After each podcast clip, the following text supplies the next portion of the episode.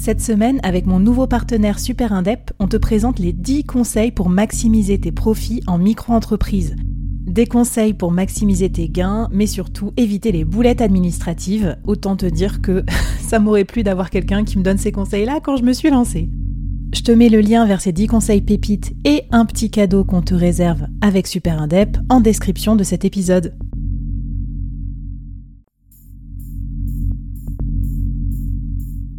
Quoi ressemblerait ton business si tu pouvais être épaulé par les meilleurs experts?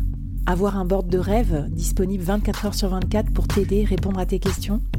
Je suis Flavie Prévost et ce board, je l'ai créé pour toi dans ce podcast. Tu es dirigeant, entrepreneur, freelance ou tu vas bientôt te lancer? Ne reste pas tout seul dans ton coin. Inspire-toi des conseils des meilleurs chaque jour par ici, à mon micro. Et si tu l'oses, on te mettra au défi parce que nous, ce qu'on aime bien, c'est te faire progresser vite et bien. Alors bienvenue à toi, bienvenue dans ton board et bon épisode.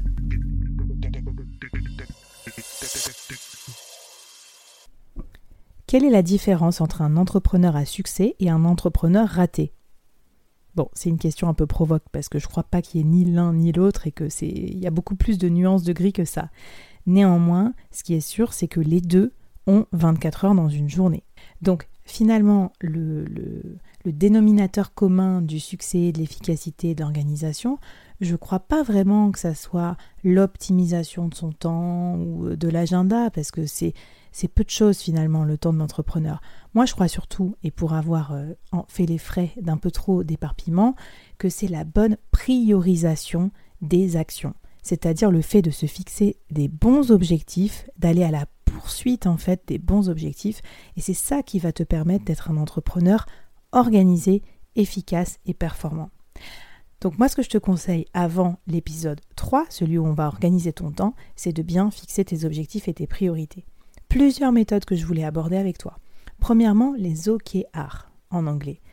Objectif Key Result. OKR. Ça, c'est une méthode américaine utilisée depuis longtemps dans les grands groupes tels que euh, Google pour euh, se doter d'objectifs un peu suprêmes, voilà, qui donnent une direction, et ensuite de sous-objectifs qui permettent de, de, se donner une direction un peu plus précise avec notamment des KPI.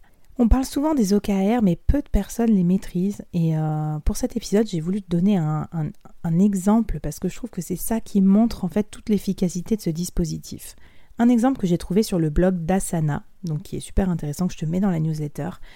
Objectif générer la plus faible empreinte carbone de mon secteur d'activité. Premier résultat clé, key result, avoir une livraison 100% zéro déchet.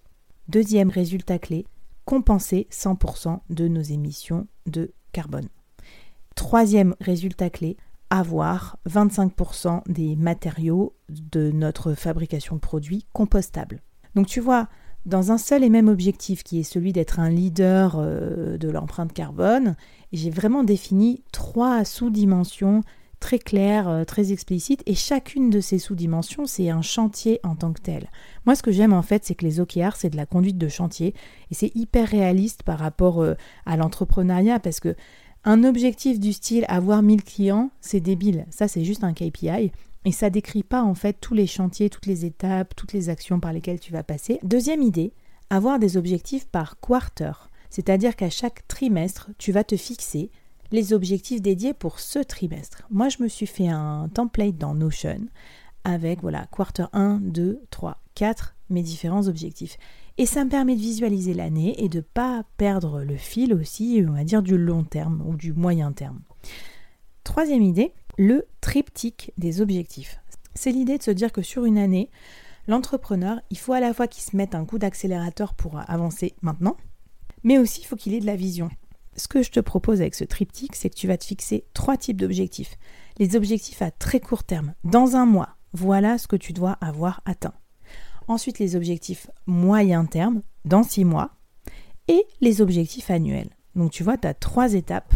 Et souvent, c'est assez efficace. Tu vois, les objectifs annuels, tu vas mettre par exemple un nombre d'utilisateurs ou un chiffre d'affaires à générer, alors que les objectifs dans un mois, ça va être peut-être plus, plus précis, plus pragmatique, euh, comme euh, recruter un product manager. Quatrième idée, Un deuxième triptyque, alors tu vas dire je, te mélange les pinceaux, mais ça c'est super intéressant dans la, façon de motiver les gens et donc de se motiver soi-même aussi en, en tant qu'entrepreneur, c'est que quand tu te fixes un objectif, tu peux te fixer trois niveaux de réalisation possibles. On va prendre l'exemple de je me fixe l'objectif de me remettre au sport. Niveau d'objectif minimal, c'est-à-dire le truc que je peux faire tous les jours même si je suis fatiguée, par exemple 5 pompes par jour. Ensuite l'objectif réaliste, faire deux séances de sport de 30 minutes dans la semaine. Et troisième point du triptyque, l'objectif ambitieux, donc celui qui va vraiment faire que tu vas dépasser, par exemple, courir le semi-marathon de Nantes euh, dans un an.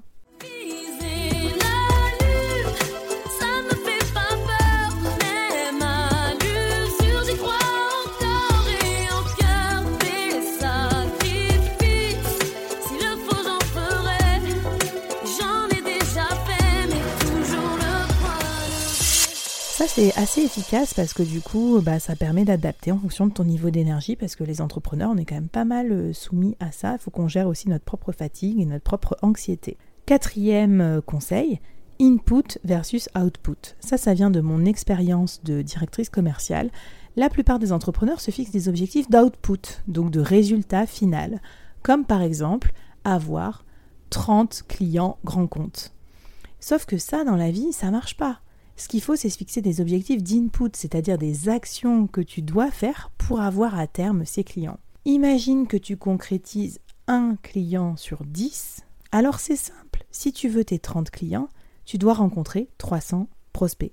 Du coup, au lieu de te fixer un objectif sur euh, le, le closing de tes clients, Fixe-toi plutôt un objectif de nombre de déjeuners, de petits déjeuners, de calls ou de visioconférences à faire toute l'année pour rencontrer ces 300 clients parce que 300 clients à rencontrer dans une année, enfin 300 prospects, ben ça va vite, hein, ça prend du temps donc il faut le, mettre dans son agenda. Un autre outil que j'aime bien pour la fixation des objectifs, c'est la fixation de trois priorités. Tous les dimanches soirs, avant que la semaine commence et quand je commence à regarder mon agenda pour voir comment sont organisés mes rendez-vous, je me fixe dans mon agenda Google, je les note, trois priorités pour la semaine. Je me dis, faut à la fin de la semaine, idéalement, que j'ai fait A, B, C. Ça a l'air de rien, hein, et ça peut être pro ou perso, mais je t'assure que quand la semaine est finie et dans le tourbillon de l'entrepreneuriat où on a des milliards de choses à faire, bah, au moins on a avancé sur ces trois choses importantes pour mon business. Alternative, tu peux faire ça tous les jours j'ai encore quelques petits tips sur les objectifs à te proposer. C'est euh, bye bye la to-do list. Alors ça, tu vas dire, mais c'est pas possible. Bah si, si tu fonctionnes par objectif, en fait, tu vas pouvoir organiser ta to-do list par projet et par objectif par OKR.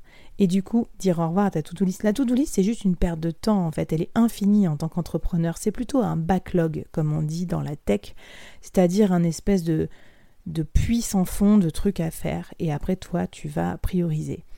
La meilleure façon de fonctionner pour les actions euh, importantes, c'est soit de les mettre directement dans ton agenda dans des blocs de temps dédiés. Par exemple, tu dis oh, merde, faut que je revoie ma landing page parce que mon site y convertit pas.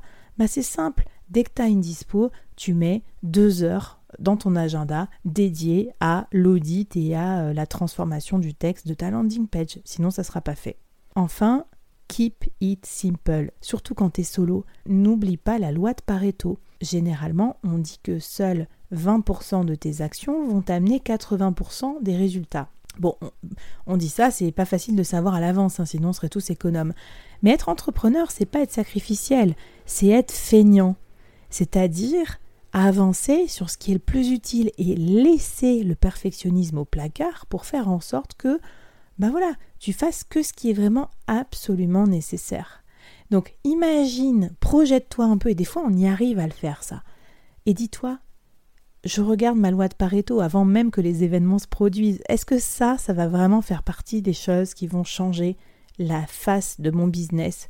Et en fait, quand tu te poses cette question, souvent la réponse est non. Alors c'est ok d'avoir des activités plaisir, on va en parler dans le troisième épisode, on va les limiter.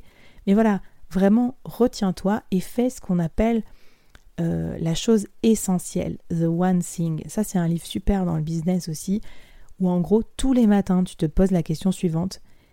quelle est la chose que je dois absolument faire et qui va vraiment changer drastiquement la nature, la face, la suite des choses pour mon business, eh bien cette chose-là, tu la fais en premier, tout à fait cessante, et tout le reste de ta to-do list, tu la balances. Et ce que je te propose pour le défi et le challenge de cet épisode, c'est évident, c'est que tu vas fixer tes objectifs pour ton entreprise pour cette année les objectifs dans un mois, les objectifs dans six mois, les objectifs dans 12 mois. Tu peux venir me voir sur LinkedIn ou nous voir avec les autres solopreneurs qui font ces exercices, hashtag le board, et nous retrouver aussi sur Discord où on échange entre nous, entre pairs, et peut-être qu'on pourra se faire un petit channel euh, vocal euh, pour parler des objectifs.